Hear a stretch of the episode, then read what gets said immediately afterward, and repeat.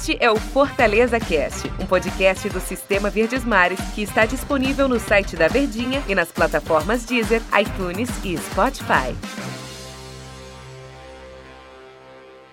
E aí, pessoal, tudo bem com vocês? Bem-vindos a mais uma edição do Fortaleza Cast. Daniel Rocha, tudo certo, Daniel? Beleza, Terito, tudo massa, tudo tranquilo. Grande abraço para todo mundo que tá ligadinho com a gente. Todo mundo ligado no site, no aplicativo de música da sua preferência, no Deezer, no iTunes e no Spotify. Como a gente sempre fala, né? Todo dia nós estamos aqui trazendo as notícias, as novidades da equipe do Fortaleza, que está se preparando para mais um jogo. Agora enfrentar o Atlético Goianiense. Aí, Daniel, você ganhou do esporte, um clássico regional. Vê se eu estou bom de memória. Você empatou com o Grêmio, um gigante fora de casa. Poderia ter vencido o jogo, diga-se de passagem. Ganhou do Internacional, até então líder do Campeonato Brasileiro empatou com o Santos fora de casa, poderia ter é, apertado um pouco mais, ter conquistado um outro resultado bom de vitória. Vence o clássico no primeiro jogo da final do Campeonato Cearense. Cinco jogos de invencibilidade, computando, claro, todas as competições. Aí você olha, Atlético Goianiense em casa, está abaixo do time do Fortaleza, embora a pontuação seja muito próxima. Mas é um time que ano passado estava na Série B do Campeonato Brasileiro. Vai ser vida fácil para o Fortaleza. Não, né, Daniel? Era muito bom a gente poder dizer isso, né? Porque, em tese, quando a gente olha tudo que o Fortaleza conquistou num, num recorte até recente, esse embalo que vem que você citou, a gente está falando de um time que está vivendo um grande momento. E eu não diria que o Atlético Goianiense, que é o rival, está vivendo um mau momento. Está fazendo o campeonato que se esperava dele. Só que ele já aprontou. Aquele clássico 3 a 0 no Flamengo do Dome na segunda rodada marcou muita gente. É um time que deu um calor no Vasco da Gama lá em São Januário, que tem apresentado um futebol interessante, mesmo você olhando as peças e não vendo ali aquele timaço o Wagner Mancini vai conseguindo dar um padrão de jogo para o time do Dragão. Então é preciso ficar alerta, mas é, mesmo com todos esses senões, de que até fazem parte do futebol, que é muito difícil hoje você. Eu não vou falar a frase que não existe bobo, tá ok, Antero? Hum, tá, não, eu achei que você fosse falar. Pois é.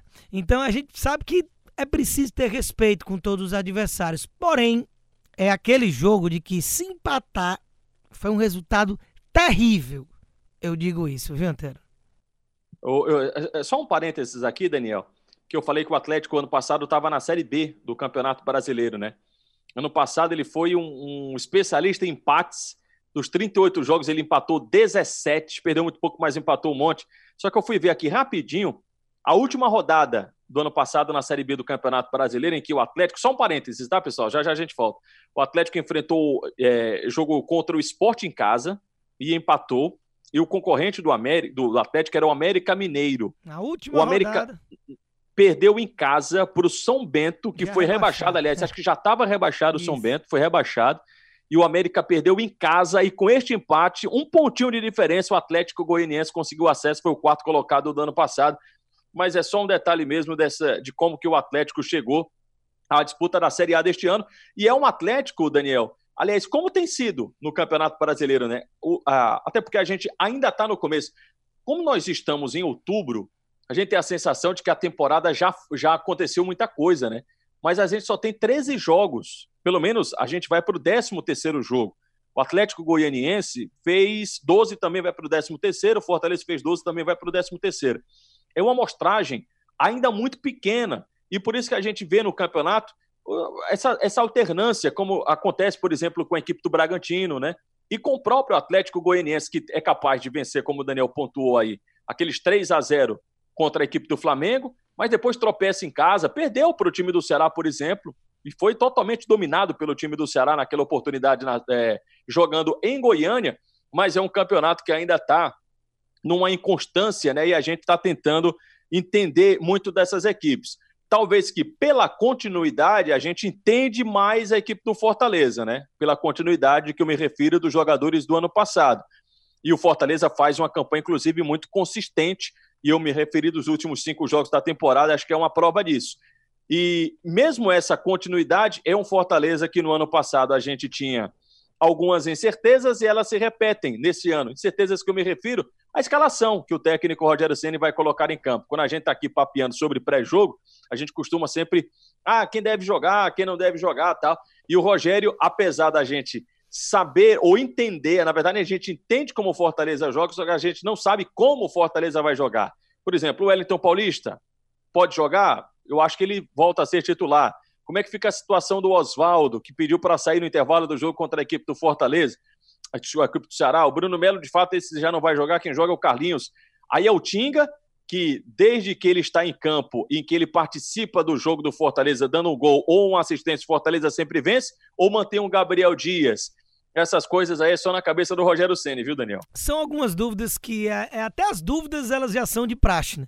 A gente já sabe exatamente quem Até as dúvidas a gente sabe quais são, né? É, a gente já sabe quem joga no lugar de quem, a diferença, a, a, é qual vai ser, né? Mas as opções elas estão ali na mesa, o padrão de jogo já é mais ou menos o mesmo. Agora o que a gente pode prospectar para esse jogo específico contra o Atlético Goianiense é de que pelo fato do adversário ser tecnicamente inferior e você ainda jogar em casa, você precisa fazer valer o mando de campo e, naturalmente, até pela característica de jogo do Fortaleza, ele deve querer propor o jogo, deve querer ter a bola. Então, devido a isso, a gente imagina algumas coisas. O Elton Paulista foi poupado no clássico contra o Ceará, no último compromisso do time. Naturalmente é titular, até porque sentiu falta no jogo contra o Ceará é, desse jogador, dessa presença diária, que inclusive só tem ele no elenco hoje, com essa função específica de camisa 9, e é naturalmente perceptível isso, até pelas escolhas e as escalações e substituições que o Rogério tem feito comumente. A outra situação é Tinga ou Gabriel Dias. Aí o Rogério escolhe de acordo com o jogo. Como o Tinga estava voltando de lesão, a gente já imaginava Gabriel Dias como titular no, no jogo passado. Porém, o Tinga entra, faz o gol que faz e me parece estar recuperado até pela intensidade que ele entregou nos minutos que esteve em campo no Clássico Rei. E pelo que o desenho do jogo, pelas situações elencadas aqui, eu imagino que o escolhido possa ser o Tinga. Porque quando ele quer ter a bola, quando ele quer sufocar o adversário, quando a ideia é mais atacar do que defender, normalmente esse cara é o Tinga, porque ele tem mais os dotes ofensivos e o Gabriel Dias os dotes defensivos. E na esquerda, o Carlinhos acaba sendo a única opção, fora um improviso, com a ausência do Bruno Melo. Só que o Carlinhos é titular nos últimos cinco jogos de brasileiro. Então, isso aí ele já seria, na minha visão. Por isso, até eu acredito que o Bruno Melo jogou o clássico. Porém, vai ter a falta de um possível substituto. Mas para começar jogo, o Rogério tá, tá muito bem, obrigado, né? Salvo também a situação do Quinteiro a gente sempre fala aqui, sem colocar pressão, sem colocar é, demasiada responsabilidade. Mas como o Daniel falou, é, a gente está falando de campeonato brasileiro, Série A. Todo jogo ele é sempre, claro, como todo mundo já sabe, muito difícil.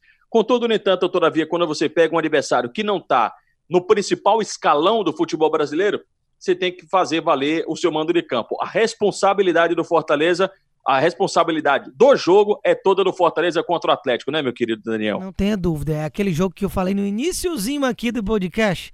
Terrível e com todas as letras, terrível, tenebroso, cabuloso.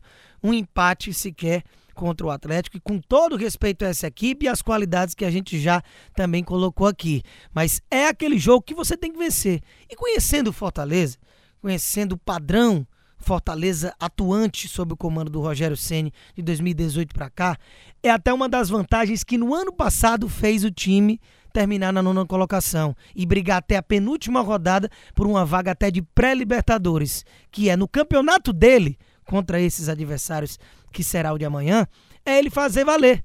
É ele vencer o jogo. Fortaleza não tropeça contra equipes do mesmo patamar. Ele mata quando tem oportunidade. Isso é estatística. Isso acontece do ano passado para esse ano. Então, realmente é difícil de se imaginar um tropeço nesse jogo contra o Dragão, mas a gente está falando de futebol e é por isso, por essa situação, que se acontecer, vai ser muito ruim mesmo. Então, o resultado é três pontos e acabou-se a conversa. Aguardemos, pois, depois do jogo, claro, tem episódio do Fortaleza Cast para analisar tudo. Daniel, obrigado pela companhia, tá? Até a próxima. Tamo junto, valeu. Valeu, pessoal, um abraço. Este é o Fortaleza Cast, um podcast do Sistema Verdes Mares que está disponível no site da Verdinha e nas plataformas Deezer, iTunes e Spotify.